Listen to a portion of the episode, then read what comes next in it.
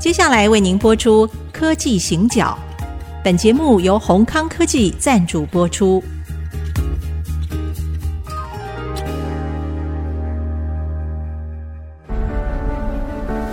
从区域情势、产业变迁到文化体验，娓娓道来全球供应链的故事。欢迎收听《科技行脚》。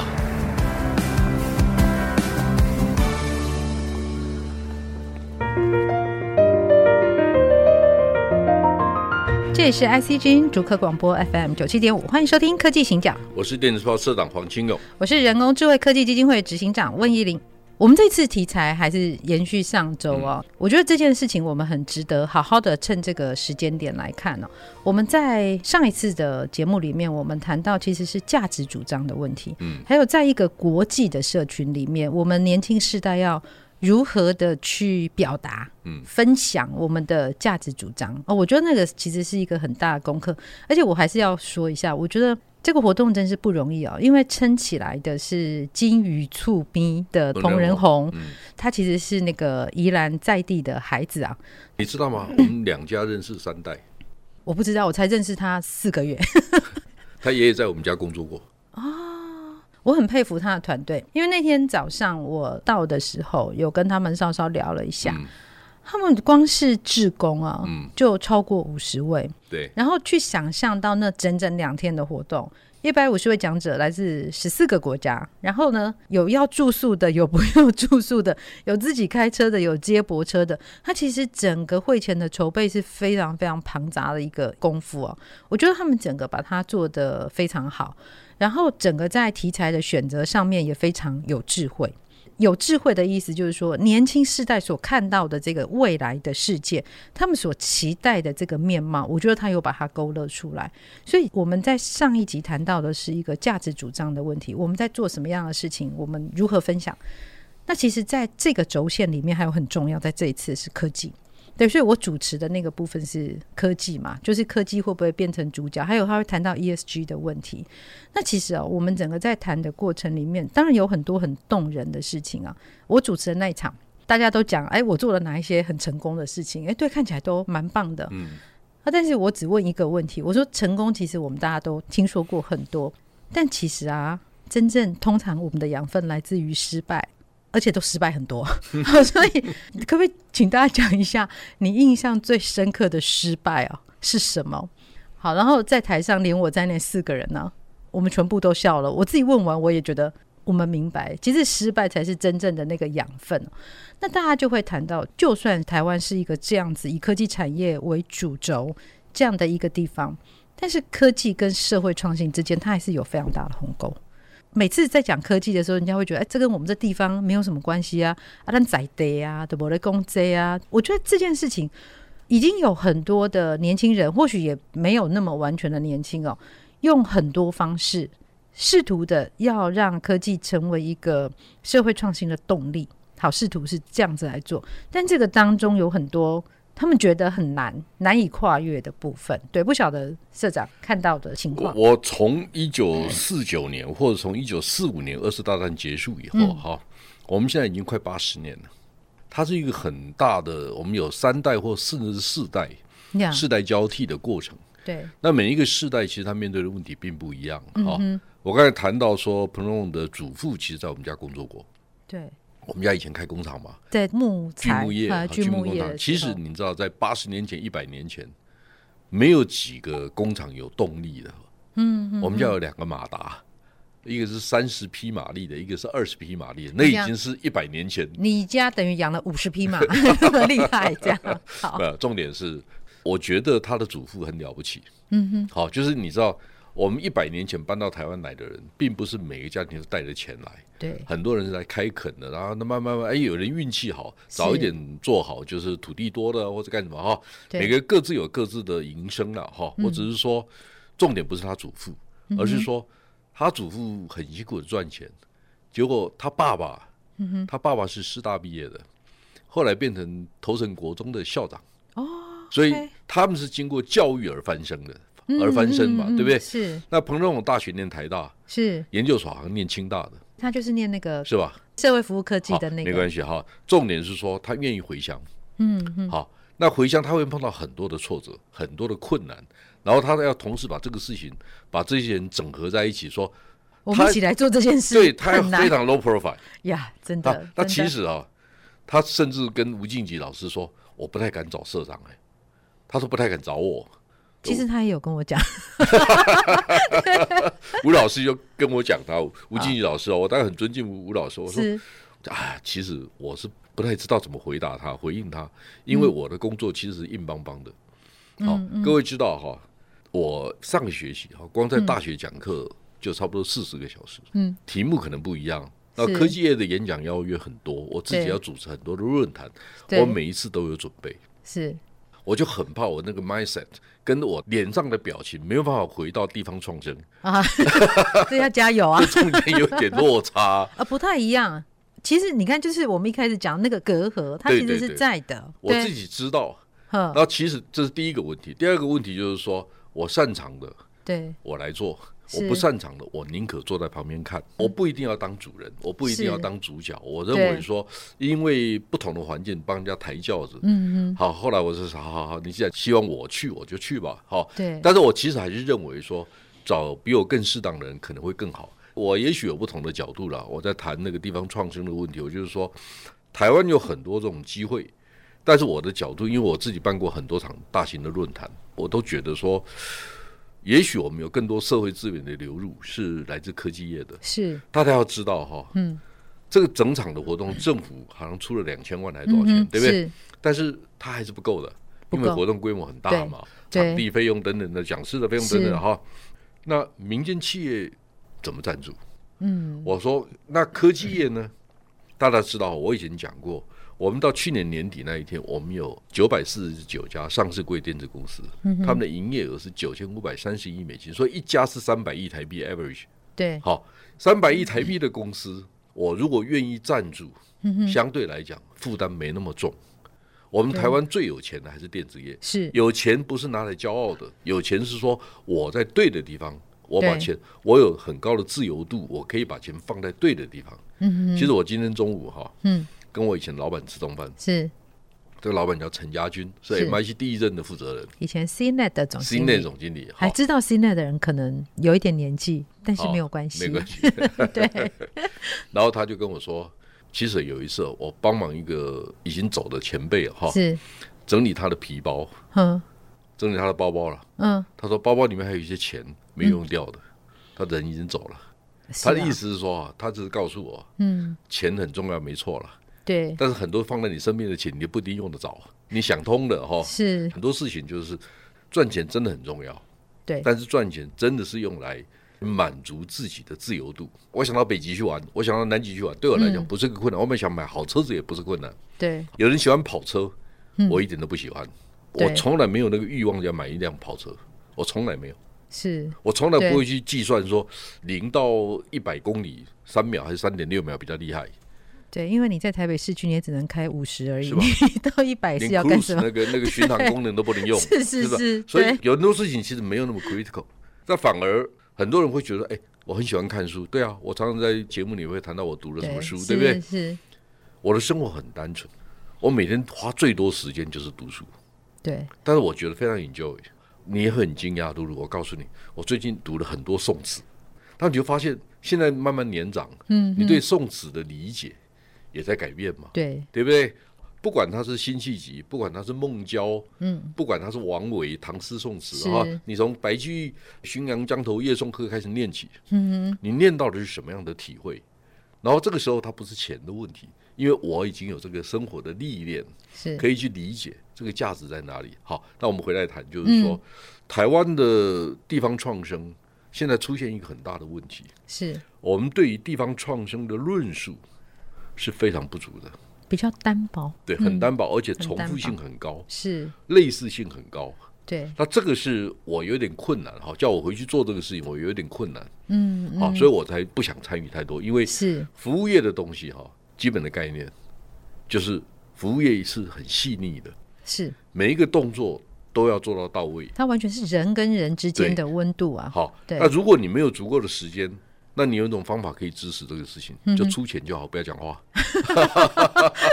明白我意思吗？就是因为你不懂嘛，你没有足够的时间参与，嗯，所以最好的方法就是闭嘴。是，那如果人家叫你出点钱，我说好，可以，可以，可以，我出点钱可以，哈，是类似的概念，你要从这个角度出发，我觉得会比较好。嗯嗯，然后也去主持了嘛，哈。不过其实我觉得光是这样的主持都有很多的收获啦。就是在我们看地方创生，刚刚在讲到的是论述它是比较单薄的，或者可以说现在是一个起点，就是一个世代转换的一个起点。那我们之前已经酝酿了很多的能量，接下来我们可以继续再往前走。我们先休息一下，待会继续回来。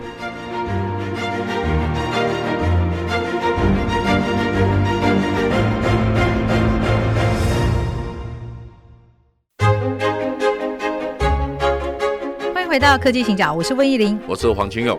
我们刚刚讲到那个地方的论述哦，我觉得其实很多年轻人是非常努力哦，而且也不止年轻人努力啦，我们有很多人共同在努力，在建立一个地方的论述。但我尝试着从另外一个角度去想这件事哦，就是我为了参加这个大会，所以我前一天晚上我就先到罗东，嗯，然后我去罗东的时候呢，我忽然觉得我好像是一个。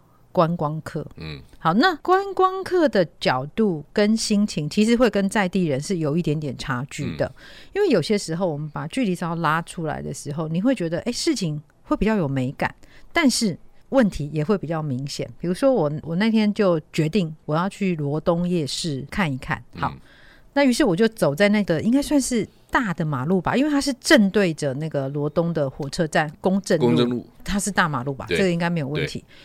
晚上七八点，其实店家已经没有很多了。然后呢，路牌呢也不是那么的明显。我觉得它的大马路那个路牌有时候都还要认真的侧一下头，这样看一下才会看得见。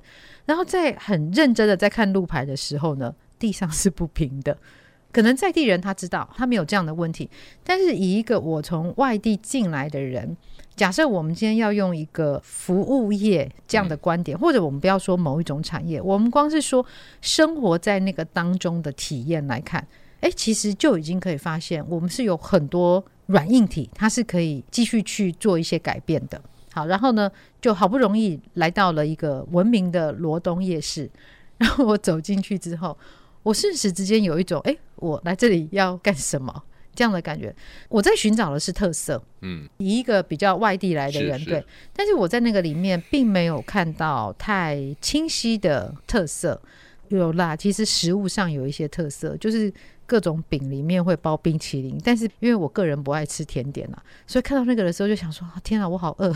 所以我到底应该怎么办？然后这时候我眼尾瞄到了远远有一家摩斯，然后远远的地方又有一家麦当劳。我在那个当下，我有一个冲动啊，我觉得我不如去买一个麦当劳，嗯，至少我知道我要吃什么。好，所以我觉得这不是说我们不努力。好，而是说，哎，原来当我们把视野、我们看的角度稍稍做一些调整的时候，其实真的可以看到一些我们还可以继续努力的一些空间。对，因为我是外地人嘛，好，所以那个社长身为一单，不过回应一下，我还是要讲一下我个人的家乡，我个人家乡彰化，我觉得我们进步的空间也是非常大。我只是在想说，我们为什么要到夜市去？我们寻求口腹之欲，这是一种。对，第二种寻求心理上的一点安慰，我想休息一下，嗯、或者我想非常 exciting，很兴奋的吃个很麻辣的东西，啊、或者什么都可以哈。你有任何的理由可以到夜市去哈。我的理解是，请问一下，我们现在从北到南，如果去逛夜市的时候，它差异会有多大？已经很小了。坦白说，不太大。第二个，我们发现，哎，前两天我们家里有个晚辈跟我提这个事情，嗯、我的侄女，嗯。阿贝，你要不要吃冰？我说哦，好主意，因为吃冰已经不容易找到了。哦，对，为什么？冰那种吗？你知道吗？为什么？现在因为大家都去吃珍珠奶茶，对，然后都有很多新的饮料，对不对？对。你会发现一个问题，因为这些新的饮料用添加的，是它其实比较容易处理。原来那个剉冰啊，是反而是比较困难，它料很多啊。是是是，它反而比较困难。嗯，好，我们再开始想象一下，就是说以前很多冰店它可能还有点特色。对，现在我们发现新的饮料，我们怎么改变？怎么去创造价值？是，第一个问题。第二个问题，没有人会在意那个看店的店员他的技术好不好？哦，它是标准化，对，标准化。第三个，这些店员他会不会用笑脸跟你对话？很难哦。所以我觉得哈，我们比较年长嘛，我们要告诉年轻人做服务业的时候，嗯哼，为什么我上次节目里面有提到，当我在读完那个前 AIT 主席普瑞哲的书，他里面谈到台湾的服务业是低薪服务业的时候，我很难过。嗯哼，为什么？在台湾除了特许的银行、电信服务业、医院。证券公司，这叫专业服务业。专业服务业，会计师事务所、律师事务所，这个有特许的之外，你几乎找不到两百个人以上的专业服务业，几乎找不到。对，然后薪水都不高。那我们现在很多年轻人，他没有办法，像我们很多听众是在新竹园区科技公司工作的，哈，你还是在一个比较好的工作环境，你对话的对象是单纯的，嗯，好。其实有一次郭台铭不是在骂人吗？他就说。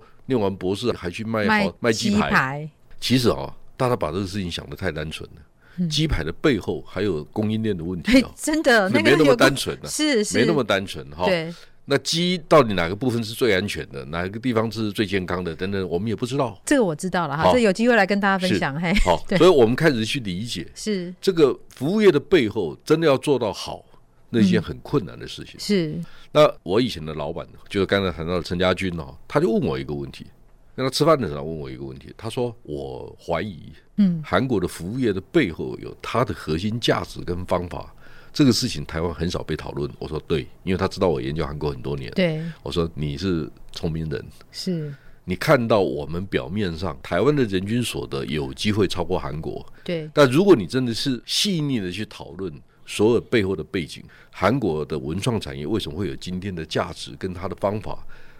因为他们总是尝试去寻找一些差异化的东西。嗯嗯、台湾是 Me Too，所以我们刚才讲，当你发现说你吃的夜市的食物差不多，你吃的新的冷饮也差不多，差不多，方法也差不多，然后你分辨不出来，你好像所有的珍珠奶茶都长那个样子，是是不是？你开始面对一个问题。第三个好，就是说，哎。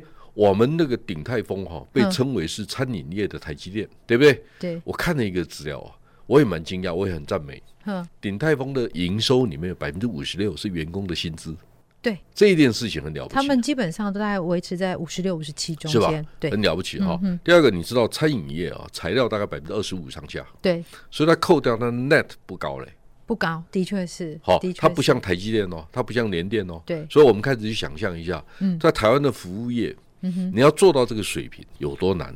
还有一天我在电视上不小心看到的，嗯，就是鼎泰丰的老板杨继华，是吧？杨继华。然后他接受媒体采访的时候，他在谈到说，他碰到奥 K，，是，就他的员工一开始没有反应，对，他说有一个奥 K，，就是每天晚上，比如说他们十点钟关门，他都九点半才来，然后叫他提前买单，他也不干，就是一定要让所有人等着他，等他，啊，然后呢，老板就跟员工讲，你可以不要再接待这个客人。